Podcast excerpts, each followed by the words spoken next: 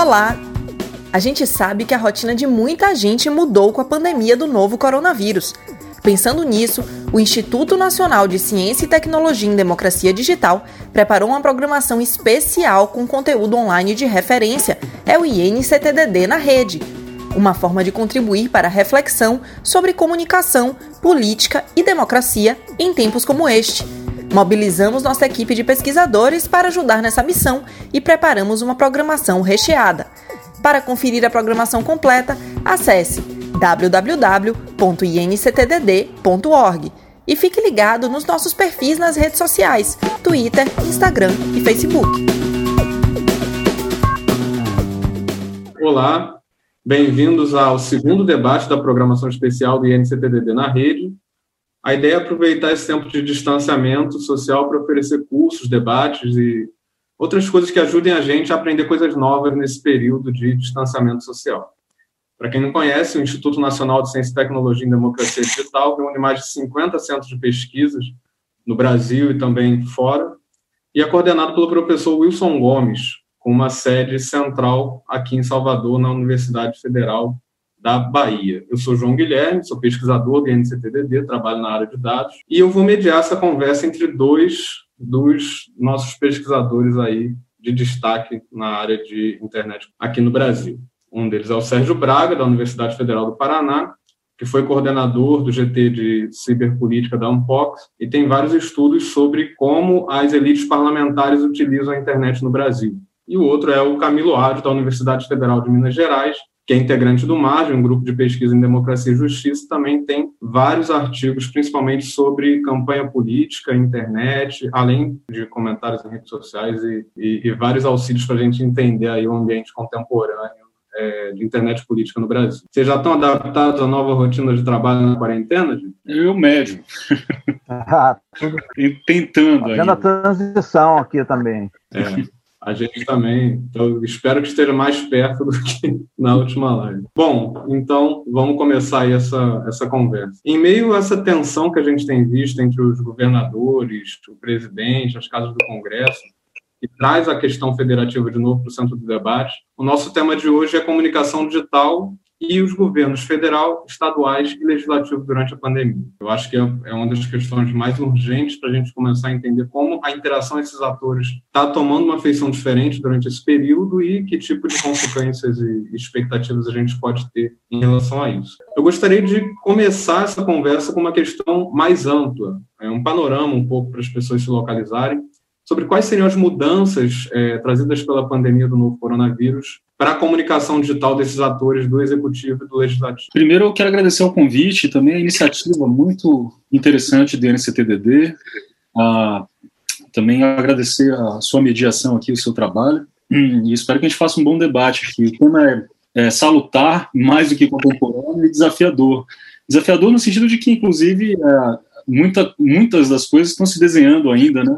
Profundamente desorganizadas e a gente está tentando compreender, né? E não está sendo muito fácil. Bom, eu diria assim que tal, talvez a, a, grande mudança, se é que ela, ela, eu não sei se é uma, uma mudança exatamente, mas uma espécie de uma transposição de um fenômeno que já vinha ocorrendo é, dentro da comunicação política em sites de redes sociais. Eu acho que em muitos países, muitas realidades nacionais, mas com uma grande pregnância, um, um enorme efeito, digamos assim, um grande protagonismo no Brasil, que são as questões relativas a, a, aos trabalhos profissionais e as mobilizações espontâneas e algumas automatizadas né, de produção de desinformação, de fake news e etc. Que a gente tá, estávamos num momento em que tínhamos que lidar, portanto, com o jogo político institucional, o jogo político eleitoral ou o jogo político regular para lidar com esse grande problema, né? Que é de natureza política, também é de natureza ética, também é de natureza tecnológica. As fake news, né, a circulação opaca de informações descontextualizadas, enfim, voltadas e produzidas intencionalmente para gerar confusão, gerar conflitos e etc. Né? E, é, a princípio, parece que as mesmas usinas de produção de desinformação, de contro falsas controvérsias, de mentiras, de fake news, elas estão em, em plena atividade é, diante da pandemia, né? Pelo menos aqui no Brasil. Então, eu diria que, assim, se, se há uma, uma, um grande, uma grande mudança, um grande desafio, é muito mais essa transposição, ou essa, essa espécie de continuidade. Ao invés de se tratar exatamente de questões políticas, ainda que a pandemia tenha, tenha sido politizado em muitas frentes, principalmente no que diz respeito ao modo como Jair Bolsonaro, o próprio Donald Trump, eles absorveram a ideia da hidroxicloroquina como um elemento de discurso e retórica política. A gente tem aqui, na verdade, portanto, um objeto de uma outra natureza que está sendo utilizado com os mesmos propósitos, técnicas e instrumental, com objetivos parecidos, né? Então, assim, toda a discussão sobre saúde, sobre pandemia, epidemia, sobre tratamento, sobre dados e estatísticas, a gravidade, portanto, da disseminação do coronavírus, a gravidade da enfermidade do Covid-19, etc., entra, portanto, também aqui nessa, nessa grande mudança estrutural da esfera pública, nessa era digital, na era das redes sociais digitais, em que Portanto, a própria ideia ou noção de verdade entra naquilo que muitos autores têm chamado da, da própria ideia da crise epistemológica da democracia. Né? Da, da, onde exatamente saem os discursos de autoridade sobre a produção da verdade, como as pessoas estão definindo essas informações, como elas estão formando opiniões acerca desses elementos e quais são os reflexos políticos e sociais, né? e agora de saúde sobre isso. Então, me parece que, portanto, a questão da desinformação, das fake news, a questão da, daquilo que se chama de desintermediação, novas mediações, a descentralização, portanto, da produção de informações, notícias e conteúdos que antes ficava bastante centralizada na, no jornalismo profissional, na imprensa profissional, agora, portanto, de descentralizado, né, desintermediado, digamos assim, nesse sentido, nós temos esses desafios. Né? Então, parece que a pandemia é um, é um fenômeno que vem numa espécie de uma continuidade nesse grande problema contemporâneo, que é justamente o, o estatuto da verdade sobre fatos, questões, episódios e como se constroem as narrativas e como opiniões são conquistadas. Com novos desmembramentos, obviamente, porque estamos falando de saúde pública agora. Né? Sim, sim. Eu acho que a resposta vai muito nesse sentido também. Inclusive, outros pesquisadores do NCT, eu estou incluído, têm analisado muito como esse ataque ao, ao que a gente pode chamar de sistema de peritos ou, enfim, epistemologia tribal, como ele acabou indo do ataque às instituições para o ataque à ciência, pro, enfim, ele sempre, né, misturou bastante. E agora eu queria saber a contribuição do Sérgio também, é, um pouco um panorama de quais seriam as principais mudanças que você enxerga é, na ação de comunicação digital dos atores do Executivo Legislativo durante essa pandemia do coronavírus. Pessoal, boa noite a todos aí. É, eu acho o seguinte, quer dizer, essa crise aí do coronavírus, ela marca aí um, vamos assim, um novo salto qualitativo, né, nesse processo de digitalização aí da pervasivo, né, vamos dizer assim, das, das relações sociais. E a política não fica fora disso. Então, como nos, como nos ensinam aí os, os biólogos, né, os lógicos, os processos de evolução social, eles eles são incrementais né, e, por saltos. Né? Então você tem movimentos, em determinados momentos você tem movimentos incrementais que né, são quase imperceptíveis pelos analistas, pelo cidadão comum. Em certos momentos você tem saltos qualitativos que marcam aí rupturas né, e, e, e levam para novos patamares aí o processo evolutivo. Eu acho que essa crise toda dessa pandemia já está num desses momentos de salto qualitativo do processo de digitalização. E várias, isso tem várias implicações, coloca uma agenda de pesquisa aí praticamente inesgotável para vários tipos de analistas, para cientistas da informação, é, pessoal de computação, né, comunicação política, e, e o cientista político não poderia ficar alheio a isso. É uma agenda de pesquisa muito vasta, é, é importante, né, e, de certa forma consolida né, os trabalhos que se dão no, no âmbito do IS, do, do, Instituto Nacional de Ciência, Tecnologia e Democracia Digital. Porque coloca vários desafios para o funcionamento, para a dinâmica das democracias contemporâneas. O salto qualitativo que a gente está dando no processo de digitalização das relações sociais. indo direto ao ponto da tua pergunta, né, eu acho que a gente viu pelo menos duas medidas, duas modificações importantíssimas de votação é, virtual. O, o, o, Brasil foi um dos, dos, primeiros parlamentos do mundo a implantar isso aí, a, a, a aprovar processos de votação digital. Né? Eu acho que se não for o primeiro, então o, o, Rodrigo Maia colocou isso abertamente na agenda E foi isso que permitiu que o parlamento brasileiro aprovasse uma série de medidas sociais para fazer frente à, à crise do, do, coronavírus. Então, isso aí é muito importante, quer dizer, o processo de aprovação de, de, de votações digitais, havia uma uma, uma, grande controvérsia quanto a isso. Há uma grande controvérsia no mundo todo, nos parlamentos do mundo todo. Geralmente, os conservadores se opõem a esse processo de votação, né, porque acham que a votação tem que ser presencial. Mas tem uma grande corrente do parlamento, cada vez mais crescente, que favorece essas, essas votações. Né. Então, uma das primeiras medidas do Rodrigo Maia, né, logo, foi colocar na agenda o, o processo de votação virtual. Né? O segundo a segunda mudança assim, que eu acho que tem que, de, de, que eu, eu, gostaria de destacar são as reuniões, as sessões virtuais, cada vez mais crescente. Agora mesmo, enquanto a gente está está conversando aqui, debatendo, estão sendo realizadas votações online nos parlamentos, no, na Câmara dos Deputados. Agora mesmo está sendo transmitida uma votação de um PL, várias lideranças políticas estão de casa discutindo os, os, os projetos, como a gente está discutindo aqui esse assunto. Então, pelo menos duas mudanças fundamentais né, na, na, digitalização dos processos parlamentares, sem contar outras, aplicativo, mudança nas rotinas da, da casa, principalmente da Câmara dos Deputados, mas também a nível subnacional, várias assembleias realizaram votações digitais, votações, é, reuniões virtuais, que tiveram, inclusive, que é, aprovar as pressas, mudanças regimentais, porque muitos regimentos é, não permitiam isso. Então, é uma mudança muito grande na rotina dos trabalhos parlamentares. E aqui no Brasil, o, o, o, a Câmara dos Deputados brasileira foi pioneira nessas mudanças por dois motivos básicos. Primeiro, porque a Câmara já tinha um histórico prévio de digitalização dos processos legislativos. Né? Tem um dos melhores sites do mundo, criou o, portal, da, da, o comitê gestor, o portal da Câmara, né? o, o projeto E-Democracia e vários outros programas de deliberação, de participação digital, e tem um corpo de funcionários dentro do, do, Interleges e, e dentro da Casa Legislativa super qualificado para servir como anteparo técnico para esse tipo de digitalização dos processos deliberativos dentro do legislativo. Então, é uma mudança quase imperceptível né, para quem não acompanha o dia a dia do processo legislativo, mas é uma pequena revolução no processo parlamentar. Então, esses, essas duas mudanças são as mudanças básicas. No ponto de vista do executivo, se a gente tomar o executivo brasileiro né, como exemplo, na medida em que você pode falar de uma estratégia de comunicação digital do legislativo brasileiro, né, dada a confusão aí que está predominando nesse governo, mas a gente viu aí um uso muito grande de lives, isso aí colocou esse, esse, esse essa comunicação direta né, entre o líder de governo né, e, a população, colocou essa comunicação para novos patamares, né, com esse, essas lives que o, o, Bolsonaro faz na porta do, do, do, do Planalto, por exemplo, né?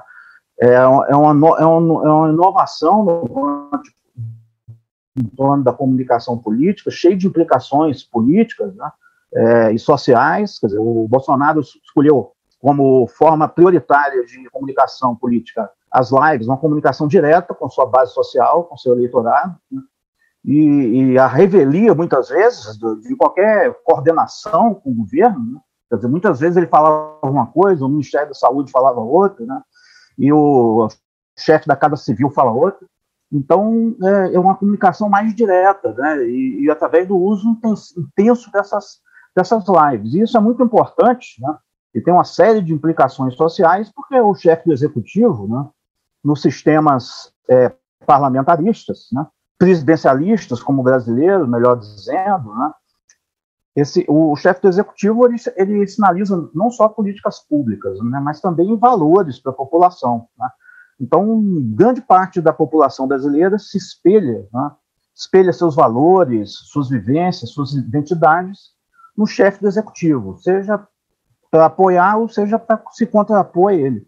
Então, essas, essas, essas lives, essa comunicação direta é, para anunciar medidas contra ou a favor da, da pandemia, ela é, é, muito importante, assim, eu acho. Né? Marca, marca um salto qualitativo em, em, em uma estratégia de comunicação que o Bolsonaro já tinha, já vinha usando muitas lideranças políticas aumentaram a popularidade delas consideravelmente durante essa crise. Eu não estou falando só do Brasil, estou falando do mundo inteiro. A maioria dos líderes mundiais aumentou a popularidade durante a crise. Mesmo pessoas em franco declínio de popularidade, como no Chile, conseguiram reverter esse quadro através de medidas para combater a pandemia, através de ações é, de comunicação e também ações, obviamente, factuais para combater a pandemia.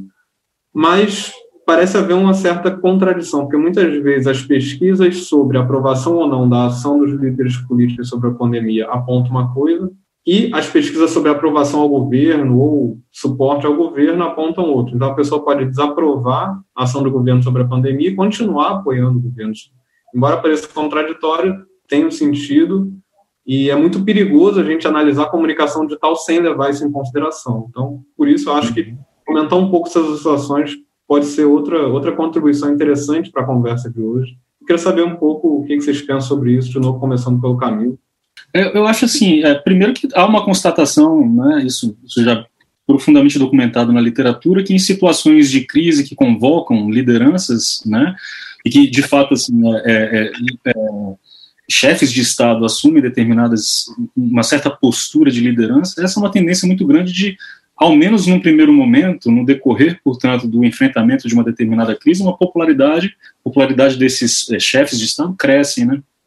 Agora, o, o, interessante é, como você falou, João, é, isso tem acontecido mundo afora nesse momento, porque, inclusive, o que se vê mundo afora, Brasil à parte, nós temos, assim, mais ou menos uma... Até quando pega até Donald Trump, por exemplo, que é uma figura mais controversa e, e e que, assim, por mais de uma vez foi acusado de, de, de usar muito de um populismo político para lidar com uma crise muito séria, né, justamente com os discursos, as retóricas anticientíficas, as teorias conspiratórias, etc. Mesmo quando você pega Trump, as, as ações do governo americano, elas estão numa, num patamar muito similar né, de medidas tomadas quando em comparação com países europeus que vêm estabelecendo de alguma forma um protocolo internacional é, de, de, enfrentamento da crise do coronavírus de acordo com a, com a Organização Mundial de Saúde. Né? Então, é assim, é, aí é interessante porque o Brasil se torna um caso muito peculiar, né? Não é à toa que, inclusive, Jair Bolsonaro foi indicado aí como um dos, né, em algum ranking desse, como um dos presidentes é, das lideranças mundiais que mais problemáticas para combater o coronavírus, assim, é, eu imagino, portanto, que que tem tomado as posturas mais controversas e erráticas, portanto, para lidar com isso. E quando você está falando, é, eu acho desse caso peculiar, se, se eu estou entendendo bem a pergunta, né? Quando a gente está falando desse caso peculiar, a gente está falando principalmente no que diz respeito a pesquisas que foram feitas pelo Datafolha em razão de uma preocupação pública, né?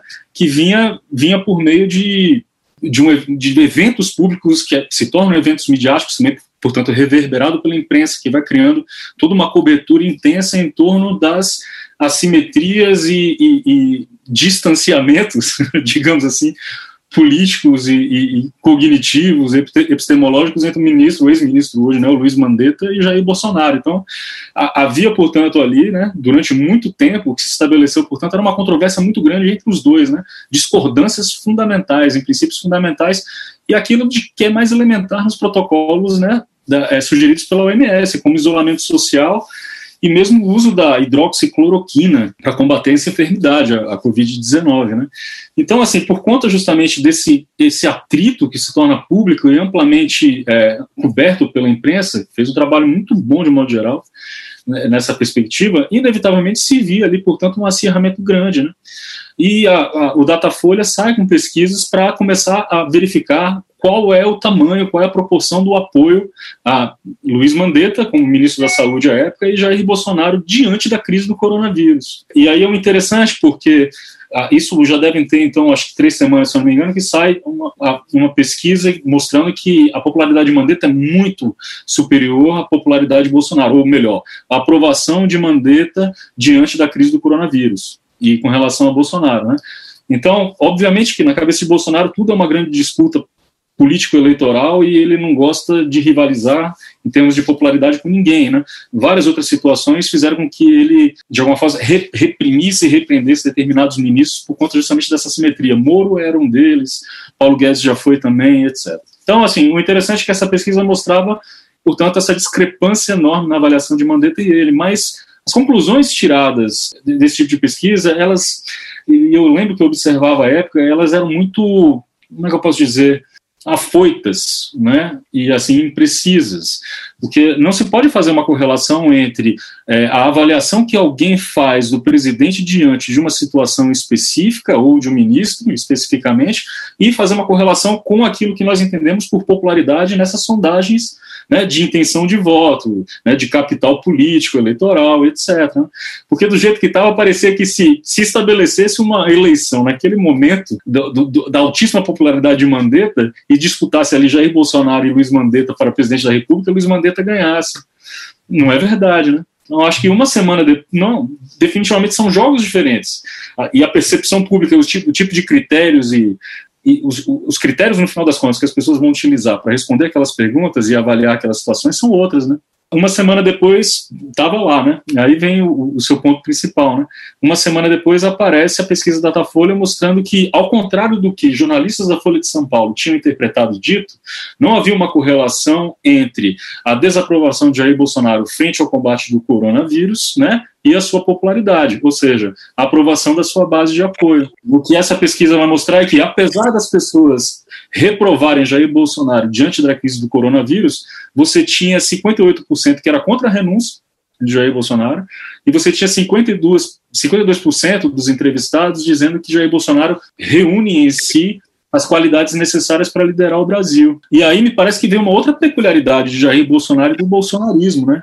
é uma grande cebola, para usar aqui a metáfora lá do McCombs, para lidar com a, com a, o Agenda 7, né, os círculos concêntricos, etc. Pegar uma grande cebola e pegar suas camadas, é, eu acho que essa metáfora é fundamental para você tentar compreender como é que funciona o bolsonarismo e como é que funciona, no final das contas, né, os princípios, os valores e quais são as prioridades das pessoas que continuam vendo em Bolsonaro, apesar de tantos absurdos, de tantas controvérsias, de tantas polêmicas, de tanta cobertura negativa sobre ele, ele continua mantendo, portanto, 52% de aprovação no sentido de que ele reúne as qualidades necessárias para liderar o país, para governar o país. Então, assim, é, é, primeiro que a, a opinião pública faz essa distinção fundamental, então não há uma correlação entre uma coisa e outra. Uma coisa é uma ação pontual de um determinado presidente, uma outra coisa é a aprovação que se faz do seu todo. E parece que Bolsonaro é um cara que está conseguindo, sim, desde pelo menos 2018, as eleições, funcionar como uma espécie de mosaico com muitos elementos, muitas camadas que as pessoas reúnem combinam para aprová-lo ou desaprová-lo. E, e, temos aí 52% de pessoas falando isso. Eu acho que são muitas coisas. Né? As pessoas conseguem separar, portanto, as atitudes de Bolsonaro daquilo que ele representa para elas, pelo menos desde 2018. E eu acho que tem uma agenda moral forte aqui por trás. Bolsonaro continua representando muito dos elementos assim conservadores, se não reacionários, frente a determinadas posturas, ou até uma ideia, por exemplo, de que é aquele sujeito que está efetivamente combatendo a corrupção, eu não sei, mas que tem posturas que são muito salutares para combater uma determinada força política nesse momento que pode nos trazer a algum passado mítico, né, uma mitificação de um passado que não pode voltar a existir. Não sei, mas o fato é de que é, a popularidade do bolsonarismo, ainda que tenha caído em determinadas faixas, etc., ter se mantido em 52% diante de, de, de tanto, digamos, digamos assim, de tanto desmando, pra, se não quiser usar desmando, tudo bem, diante de tanta controvérsia, de tanta polêmica, diante de tantos absurdos ditos, feitos, defendidos, né? Manter isso significa que o fenômeno, é, o fenômeno que nós chamamos de bolsonarismo, portanto, é, é esse, essa grande sustentação dada a Bolsonaro, ela se explica talvez por princípios que são muito mais bem estruturados do que a gente imagina. Ou seja, inclusive, inclusive bastante resistente ao coronavírus. é, e, e, e, eu acho que, assim, para mim, esse é um elemento muito fundamental. É um elemento, inclusive, de enfrentamento, né? coisa que o Trump não fez. Trump recuou e né, assimilou um protocolo internacional de defesa, etc. Tanto que agora o, o Brasil está ganhando eh, eh, vários emblemas profundamente negativos internacionalmente. Né? Até Donald Trump, se não me engano, agora o governo americano ontem ou hoje declarou que o Brasil não está né, na lista de países prioritários a serem ajudados por eles, né, com envio de respiradores, etc. E tem muito a ver com o fato de que o Brasil está se isolando mesmo, de fato. E quando você vê um chanceler, por exemplo, né, o ministro-chefe do Itamaraty, né, soltando notas alimentando teorias conspiratórias com relação à China, com relação, portanto, ao OMS sendo mais uma espécie de um bunker ou mais um tentáculo do, do, da grande conspiração globalista que guarda uma relação com o comunismo chinês, russo, e que também tem sede no Foro de São Paulo e na Venezuela. Né? Então, você tem esse, esse cenário profundamente controverso que, e aí, para mim, esse é o elemento fundamental. E, em segundo, é, na verdade, o estado das coisas no que diz respeito às tecnologias da comunicação, né? Daquilo que a gente falava no início. O João, você trabalha com WhatsApp, então você sabe a dificuldade que é, portanto, monitorar o WhatsApp ou mesmo ter o conhecimento de que tipo de conteúdo, de quais informações estão circulando por ali e com qual escala de alcance, né? Esse já é um enorme desafio. E é o fato de que, assim, o, o que, que hoje vale mais para determinados segmentos da população? Esses 52% que entendem Jair Bolsonaro como um líder, efetivamente, né? São, sei lá, é, é, uma edição de uma hora e meia do Jornal Nacional desconstruindo paulatinamente, né, pontualmente, cada uma daquelas declarações dadas por Bolsonaro, ou serão os vídeos que vão circular no outro dia, dando conta de que existem conspirações de muitas ordens, entre elas o perigo de usar máscara que está vindo da China contaminado com coronavírus de propósito, porque faz parte de uma grande rede conspiratória para que se estabeleça um tipo de dominação curiosa compreender isso é um grande desafio, mas já me alonguei muito, não vou estender com a minha tese, não. Apenas salientar que né, 52% de pessoas que continuam achando que Jair Bolsonaro é uma liderança adequada para governar o Brasil, diante de tudo que se tem visto é, da postura dele frente ao combate ao coronavírus, é algo que, no mínimo, diz que esse fenômeno é mais complexo do que parece. Sim, eu, eu concordo. Inclusive, gostei muito da contribuição. Achei interessante você retomar o McCombs com a ideia de agendamento, porque um dos pontos que ele achava curioso é que quando aquele filme Tubarão estava no ápice né, de popularidade, a pesquisa sobre o medo dos americanos é, muitas vezes apontava o medo de tubarões como uma coisa altíssima, sendo que o risco deles serem atacados por um tubarão era ínfimo. Eles tinham mais chance de sofrer um acidente assistindo televisão do que ser atacado por um tubarão, proporcionalmente. Então, uhum. o medo das pessoas e os medos que fazem com que elas tomem ações políticas, enfim, se engajem em, em modos de ação política, não necessariamente está ligado à realidade factual, está ligado com modos, muitas vezes, de consumo de ficção, de, de, uma série de outros produtos. Eu só achei interessante esse, esse paralelo, porque me fez lembrar é, disso. Quando a gente estava falando, portanto, né, da, dessa complexificação maior de, de, de fontes de informação, né, as fontes, portanto, né, que se estabelecem como, como elementos de confiança e, portanto, são determinantes para que as pessoas é, é, venham aderir a determinadas determinados fatos ou notícias, etc., né, ou determinadas opiniões, é, é, fundamental lembrar uma coisa, assim, eu vejo muita gente menosprezando ainda Bolsonaro e o seu poder de construir narrativas, né, uh, muita gente está apostando, por exemplo, que uh, no Brasil acontecerá é, inevitavelmente uma batalha entre Jair Bolsonaro e a realidade caótica que se instaurará inevitavelmente aqui. Basicamente é a quantidade de leitos, né, de UTIs é, superlotados, é, médicos tendo que fazer escolhas de Sofia, decidindo quem vai morrer, quem não vai, e pilhas de corpos sendo enterrados, etc. Eu, eu, tenho muita cautela com relação a isso. Se você pega a pesquisa da Datafolha, por exemplo, a gente sabe, a gente sabe que Bolsonaro se elegeu principalmente com a aprovação né, é, de um eleitorado é, cuja correlação demográfica, etc., assim, homens né, de, de é, renda alta, não é isso? Com ensino superior. Portanto, nós temos ali né, uma parte ali no topo da pirâmide. E agora você tem uma, um movimento que é é, é, o, o, contrário, né? Tem aumentado a, a, o apoio entre pessoas mais pobres, não é isso? Com menor escolaridade, etc. A, a, minha, a minha impressão é que, por mais que as pessoas achassem que o discurso dele a respeito de que que é, na verdade, um discurso muito parecido com aquele de que o brasileiro terá que decidir, de campanha, o brasileiro vai ter que decidir entre mais empregos ou direitos. Agora ele fala assim, agora a gente tem que, no final das contas, pensar, a gente vai querer o quê? Isolamento social, fechamento do comércio, e desemprego, ou a gente vai querer o restabelecimento disso e encarar feito homem, não é? é? Esse vírusinho que eu já não chamo mais de gripezinha, porque não usa mais esse termo, mas a ideia continua sendo a mesma. Então, assim, eu acho que, é, primeiro que nós temos aqui, em dados concretos, a nossa realidade, temos uma subnotificação fundamental. Não sabemos, ah, já existem estudos que estão mostrando que, para cada um caso confirmado de Covid, é muito possível que nós tenhamos nove. O caso de mortes, então, é impressionante. Minas Gerais aqui, em pouco tempo, se você faz uma comparação, teve mais de 300% de aumento é, de, de, de, óbitos por conta de insuficiência respiratória, problemas respiratórios, né, que podem guardar uma correlação com o Covid. Então, as notificações são muito baixas e eu acho que, na estratégia bolsonarista de construção de narrativas, essas lacunas são muito bem utilizadas. Muito bem, não no sentido ético da expressão, porque é completamente condenável nesse sentido mas é muito bem utilizado como uma estratégia de comunicação para persuasão. A própria ideia da dúvida é sempre utilizada para que façam descontextualizações de determinadas leituras, portanto, de dados. Se você pega Osmar Terra, por mais de uma vez ele divulgou né, gráficos demonstrando que não havia achatamento é, na curva da, do, do, crescimento, do, do, do espraiamento do coronavírus, etc. Quando você olhar, era um, era um gráfico sem escala, que não dizia absolutamente nada. Então, é, é, é, esse tipo de produção, esse tipo de informação tem que ser levado muito em consideração, inclusive a produção desse medo.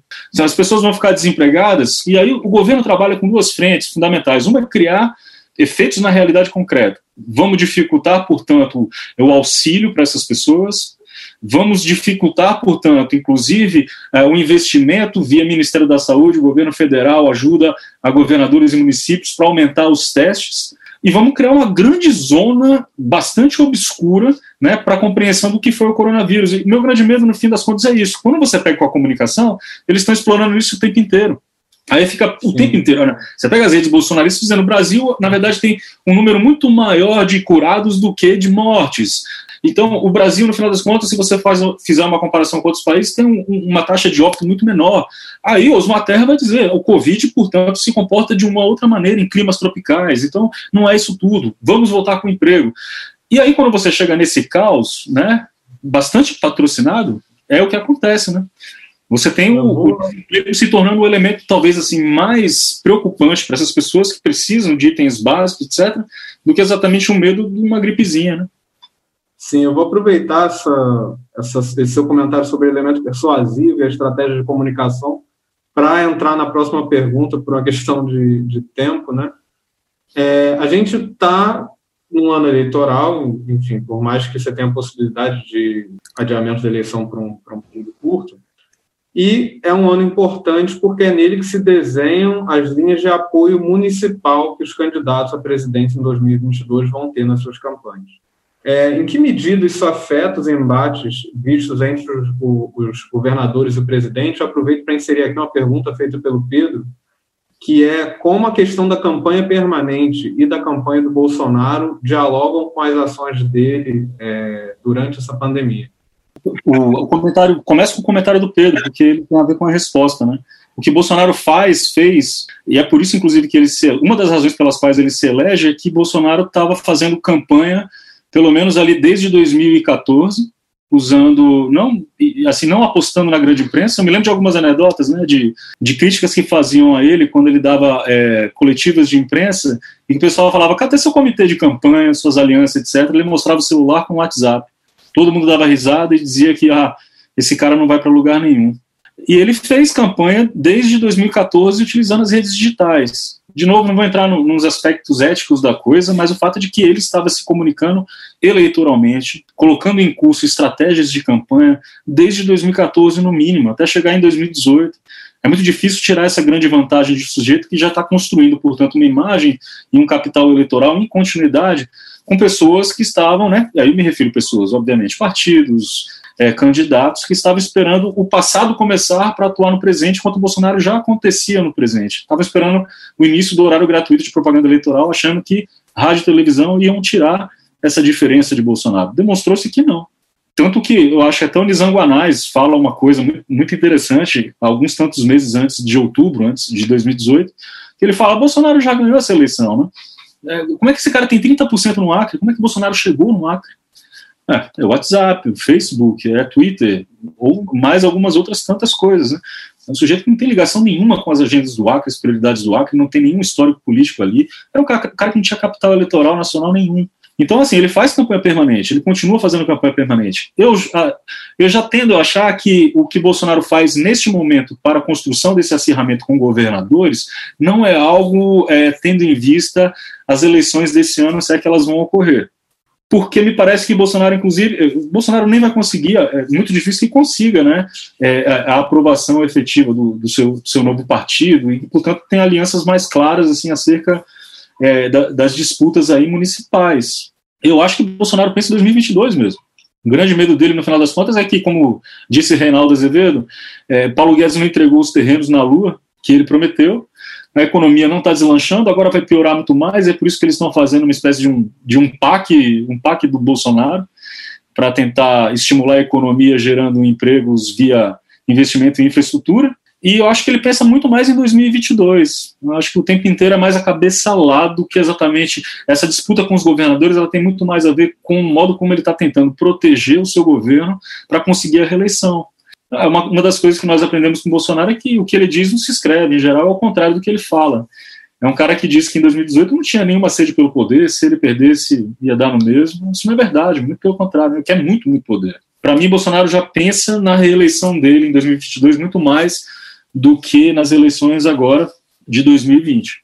Dizer que ele em 2014 já fazia campanha, assim, já fazia bem antes de 2014. Eu lembro que em 2014 a gente já olhava o Bolsonaro e ele. É, eu apresentei um artigo, inclusive, no Politicon sobre Bolsonaro, como ele usava páginas de apoio a policiais para é, fazer essa campanha dele semi-orgânica, vamos dizer assim. E eu acho que isso é uma pista de como ele chegou a tantos lugares. Vários grupos de apoio a ele, sejam igrejas, é, grupos evangélicos, óbvio que nem todos evangélicos, mas os grupos que apoiavam ele, e os policiais, ele tem uma capilaridade muito grande em todos os estados. Geralmente tem sedes estatais, sedes municipais. Quando isso vira uma, uma estrutura de campanha, você tem aí um, uma arma formidável. Eu concordo com o que você estava falando aí, o que o Camilo falou também, né? foi montado o Bolsonaro ele se descolou um pouco dos governadores porque ele está apostando muito nessa rede de, de, campanha que ele montou aí capilarizada através dessas ferramentas digitais quer dizer o, o Bolsonaro já deixou muito claro o seu projeto político aí né, que é um ataque cerrado à classe política tradicional às instituições políticas vamos dizer assim tradicionais né? E para isso ele conta é, com essa, essa rede digital aí muito profissionalizada, né? já, já, houve alguns estudos sobre isso, importantes, né? você, você mesmo realizou um estudo aí, João Guilherme é, estudou, realizou um excelente estudo, né? É, mapeando as, como as informações se disseminam nessas, nessas redes, né? e agora conta com a base organizativa assim, real, né? que atua em outras mídias, além das mídias digitais, que é, são as igrejas evangélicas. Né? Filiou ao partido, né, PR, né, Partido Republicano, e, e, e então teve um, um upgrade é, organizacional muito grande. Claramente ele está comprometido é, em criar uma nova organização política, com ramificações do mundo real também, mais sólida do que a que ele montou até agora, que ataca a política tradicional. E o, os governadores, a maior parte deles, ainda estão vinculados, eu acho, muito a essas redes municipais, tradicionais, aos deputados. Então, são mais sensíveis a essas demandas é, da base, do, do, sistema partidário tradicional. Isso fez com que eles tivessem uma, a maior parte deles tivesse uma postura mais autônoma, vamos dizer assim, em relação a algumas diretrizes aí do, do da presidência, do governo federal. Né? Isso causou vários embates aí importantes. O Caiado, por exemplo, né, rompeu com, com, com o presidente. É, houve um manifesto assinado por 20 governadores contra o governo federal e políticas mais profundas, porque envolve o conflito entre duas bases organizacionais assim muito distintas. Uma base ancorada nessas redes aí da política tradicional, dos prefeitos, né? e outra, e outra rede paralela e cada vez mais conflitando com essa rede da política tradicional, baseado nesses atores que vocês viram aí, né? e que tem o seu, uma rede híbrida, né? tem a internet e essas, e essas redes subterrâneas do, do WhatsApp, elas são importantes nisso, mas agora se agregou essa rede subterrânea do, do WhatsApp, a rede real das igrejas evangélicas, ou de um setor importante das igrejas evangélicas e das forças policiais de segurança, polícia federal, polícias militares. Então, isso vai dar um, uma potência muito grande para o Bolsonaro nos próximos pleitos eleitorais. E o, o, o, Bolsonaro, a estratégia dele, eu acho, né, é, se explica em parte né, pelo, pelo, pelo objetivo dele estratégico de acumular forças paralelas a essa da política tradicional no próximo pleito municipal, né, quando ele ocorrer. Pequenos e médios empresários, né, associações comerciais em nível local, do interior, né, ele quer capilarizar essa votação que ele teve no, no pleito presidencial. Né. Mas nesse ponto é, dos empresários, eu acho que vale retomar um, um comentário que o Camilo fez, que essa mudança um pouco na base eleitoral dele, onde ele perde parte do, do apoio das elites, e seja empresariais, enfim, seja universitário, e ganha um apoio em classes populares que ainda aderem mais facilmente a essa ideia de que tem que todo mundo trabalhar, não dá para ficar em casa, obviamente motivadas por questões muito concretas, né, de, de necessidades básicas. Isso me lembra um pouco, óbvio que é um caso completamente diferente, o fenômeno que o André Singer chamou de lulismo, né? que foi exatamente a mudança na base eleitoral do Lula entre 2012 e 2006, onde ele perde o apoio de parte da elite, chocada aí, com alguns casos é, envolvendo o PT, e ganha um apoio muito grande das pessoas que é, ganharam é, com os investimentos feitos é, durante os governos petistas. O interessante no caso do Bolsonaro é que a gente não sabe até que ponto esses, esses novos apoiadores nas classes mais pobres vão ganhar alguma coisa com as políticas que ele está tendo aí durante essa crise é, do novo coronavírus. A próxima pergunta retoma um pouco uma questão que já apareceu nas contribuições de vocês e que eu acho que está todo mundo se perguntando um pouco. Né? No Brasil, pela primeira vez, na verdade, é a primeira vez no mundo que o Facebook retira é, uma postagem de um presidente da República por questões de divulgação é, de notícia falsa. O Twitter já tinha feito isso, mas fez isso também pouquíssimas vezes e fez isso novamente com Bolsonaro. Como é que a gente pode pensar nesse cenário que vários deputados federais, ministros, mandatários têm usado as comunicações digitais para divulgar conteúdos sabidamente falsos? Né? E aí eu aproveito para inserir nessa pergunta que já estava no programa a contribuição da Gabi, que falou um pouco do Osmar Terra, né? Como é que o Osmar Terra tem aparecido como um dos maiores difusores é, de fake news entre os políticos sobre a pandemia, e aí, é, retomando a, o Camilo, já comentou aí, ele colocando gráficos sem escala, enfim, induzindo, sempre usando esse pseudo ciência aí, né? Usando usando um linguajar, uma série de imagens que remetem à ciência para passar informações que não têm correlação com experimento científico? É, olha, eu sou um, um, pouco radical aí em relação a esse ponto aí, sabe? Eu acho que essas, o, assim, ó, vai ter que chegar um momento, né, em que vai ter que ser tomada alguma providência aí judicial, né, qualquer, para romper essas redes aí subterrâneas, né, de divulgação de notícias, de memes, né, porque o debate democrático é um debate público. Né?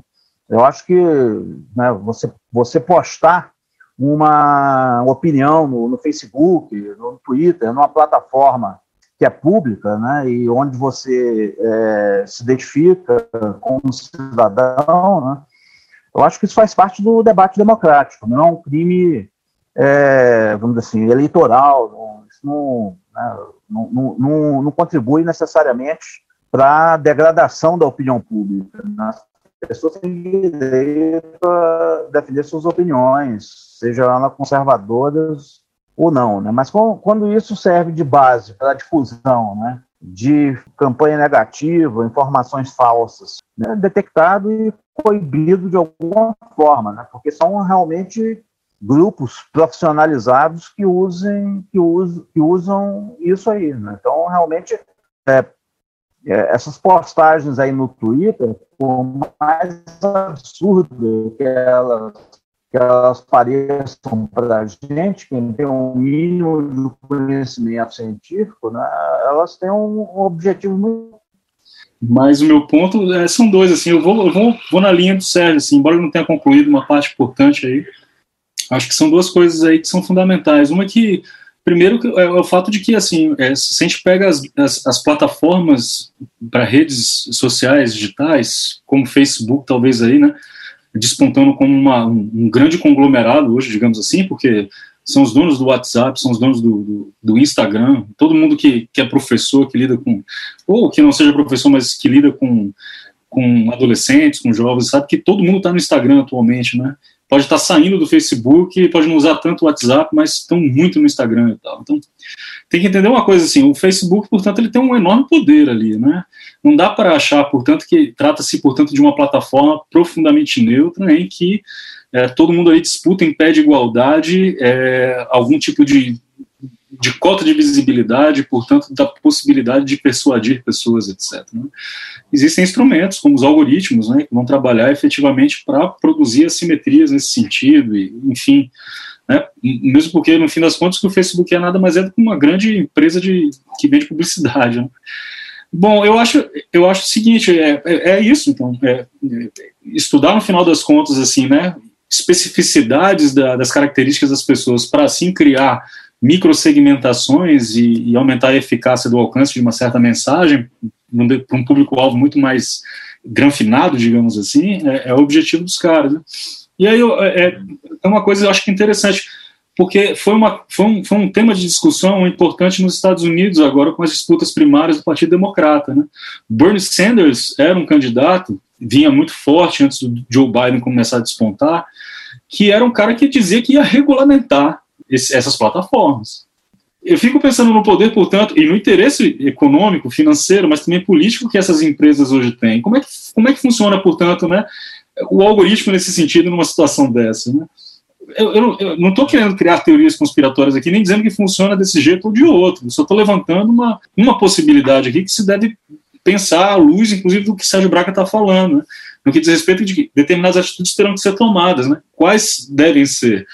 Que a gente está falando assim, quando a gente está falando, portanto, na, inclusive na perspectiva do Sérgio, quando está dizendo assim, a própria ideia da liberdade de expressão, portanto, pessoas conservadoras, assim como progressistas ou liberais, devem ter a mesma liberdade, a mesma igualdade de acesso à esfera pública para dizer aquilo que quer, é, aquilo que pensa e etc.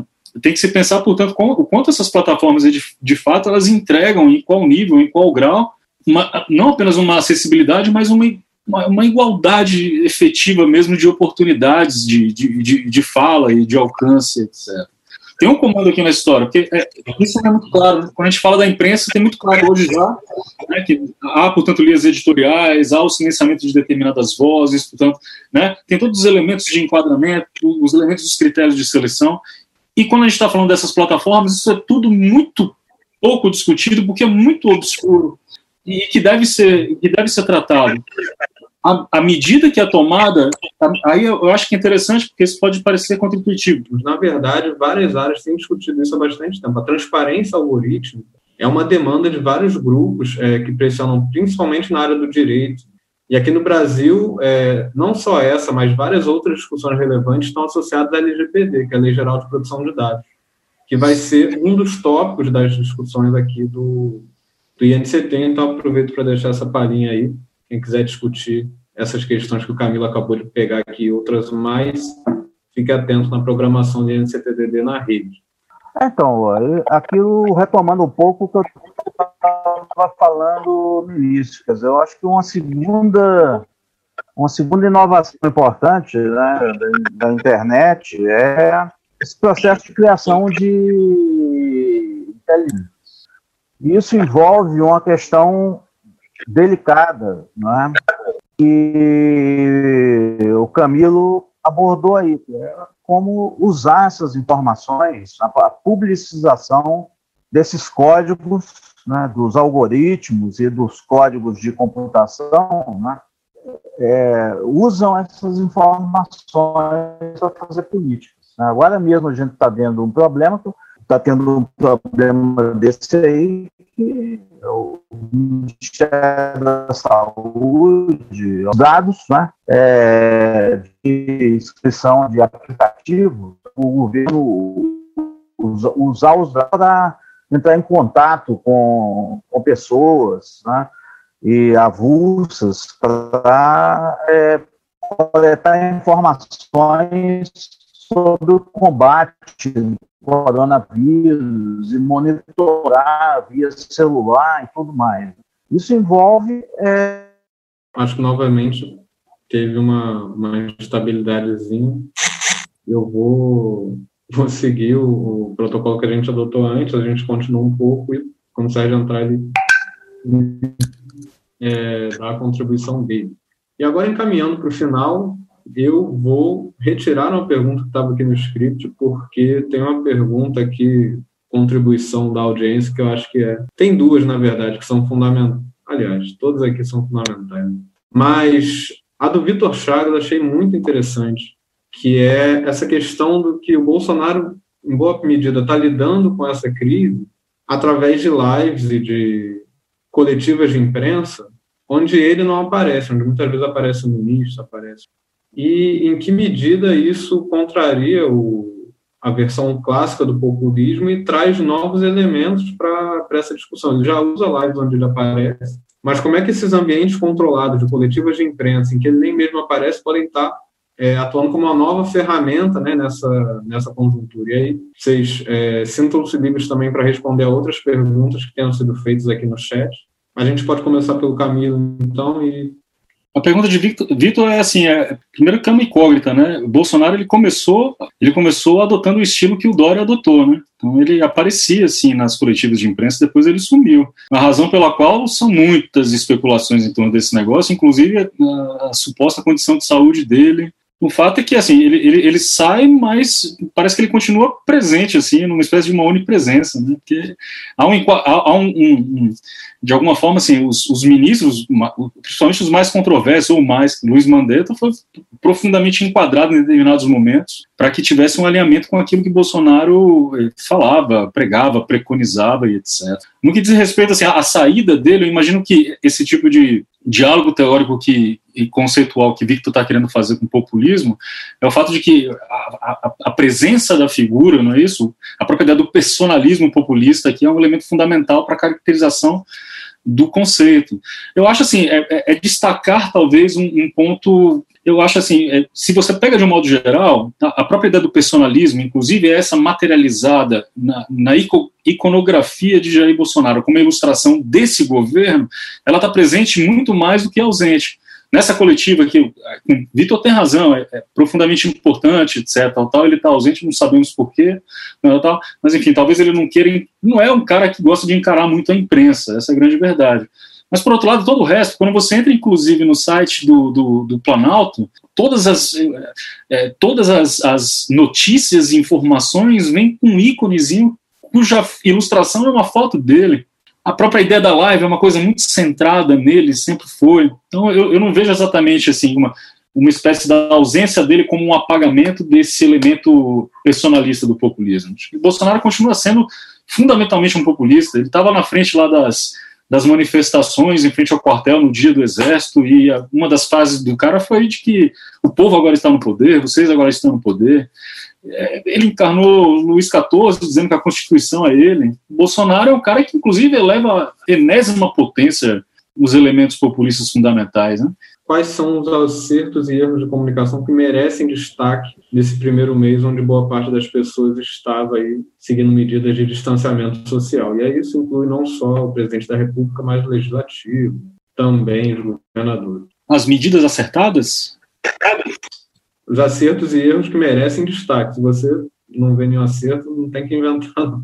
Pode passar por Acho que são muitos, é, principalmente o fato de que é, governadores, muitos governadores de modo geral, com uma outra exceção, incluindo o Romeu Zema aqui do, de Minas Gerais como uma exceção, eles têm, eles têm é, feito um grande esforço de alinhamento no, no discurso e nas medidas tomadas, né? E isso tudo tem ganhado um grande corpo de sustentação, eu acho assim, pragmática mesmo de fato, para a cobertura da imprensa, que tem feito um excelente trabalho no que diz respeito à crise do coronavírus, assim, profundamente responsável, informativa, eu acho que até emotiva quando deve ser, né? E assim, os governadores acabam assim, por meio da comunicação, né, eu imagino que seja a comunicação digital também, em alguns aspectos, tem um elemento aqui que eu acho ruim, eu vou falar, mas o positivo é esse alinhamento discursivo que tem dado uma substância fundamental para que a grande imprensa faça um bom trabalho, inclusive na criação de uma narrativa que não coloca apenas Bolsonaro como um elemento isolado, mas inclusive um elemento is, é, né, isolado no sentido assim do protagonismo,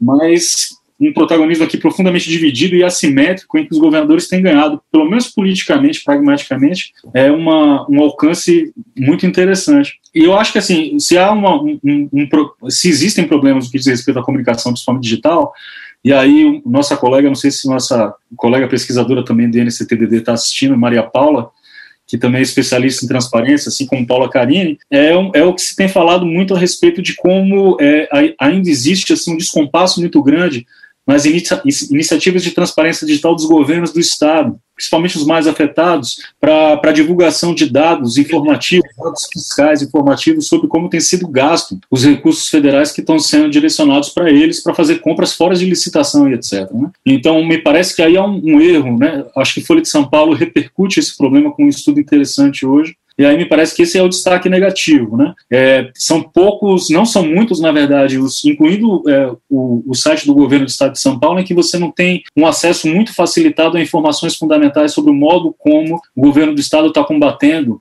e está gerando transparência em torno dos investimentos que têm sido feitos. Então, são links muito escondidos, são páginas é, exclusivas que ainda não foram criadas e deveriam ter sido. Aí eu acho que o problema tem sido esse. Eu, eu destacaria esses dois aqui num universo muito grande que aí a gente teria que ter uma live só para falar disso.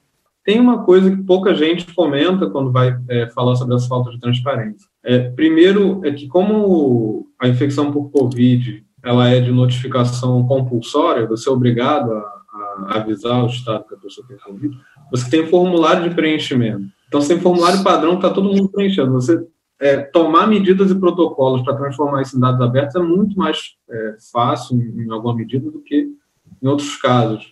E você também tem registro geral de, de equipamentos hospitalares.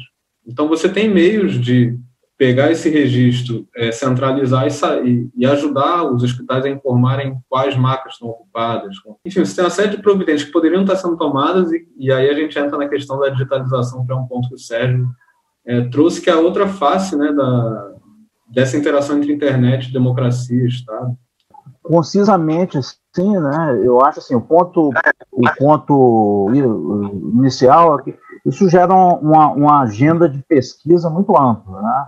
E eu acho um ponto positivo, básico aí, que a gente tem que estudar e que contribui assim, para o aprofundamento da, da, da democracia digital, né? É esse processo de criação de inteligência coletiva, né? no processo de formulação de políticas públicas. Então, existem vários órgãos públicos que estão coletando, processando essa informação né, em plataformas digitais. Isso está aumentando muito a eficácia, o grau de informação sobre é, o processo de formulação de políticas públicas. Né? Os dados podem ser revistos, né? a avaliação de políticas públicas durante a implementação, que é um problema grande de implementação de políticas públicas, ele pode ser revisto hoje em dia com essas ferramentas quase em tempo real. Né? Isso pode, pode ter é, um, um, impacto muito positivo numa agenda né, mais voltada para a comunidade, né, para políticas de saúde, para políticas sociais no pós-pandemia, vamos dizer assim. O ponto negativo são esses aí que vocês já apontaram exaustivamente. A formação desse populismo, é, tanto de direita né, quanto de esquerda, mas principalmente aí mais conservador, um populismo conservador, que é contra as instituições representativas, que age de forma subterrânea e, e, não pública. Né? Então, isso vai ter que ser regulado de alguma forma, porque está, está extrapolando né? qualquer limite. Quer dizer, a gente que monitora isso aí mais ou menos nas redes digitais, né? vê circular as coisas mais estapafúrdias possíveis. Né? É um conteúdo profissionalizado, que é pago, não é, não é uma coisa espontânea da, da população, da militância. Então, isso vai ser um problema grave para a democracia, experiência de democracia digital nos próximos anos. Né?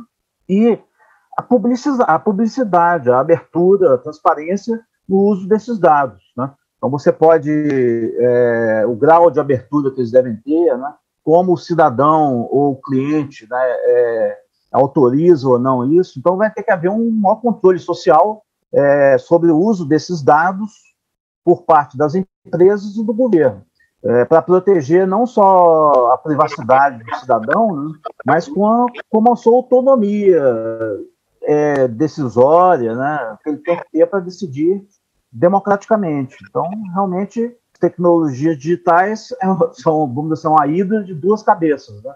Tem um lado positivo e um lado negativo, um lado negro. Né? É, qual desses lados vai predominar no futuro né? depende muito de decisões políticas né?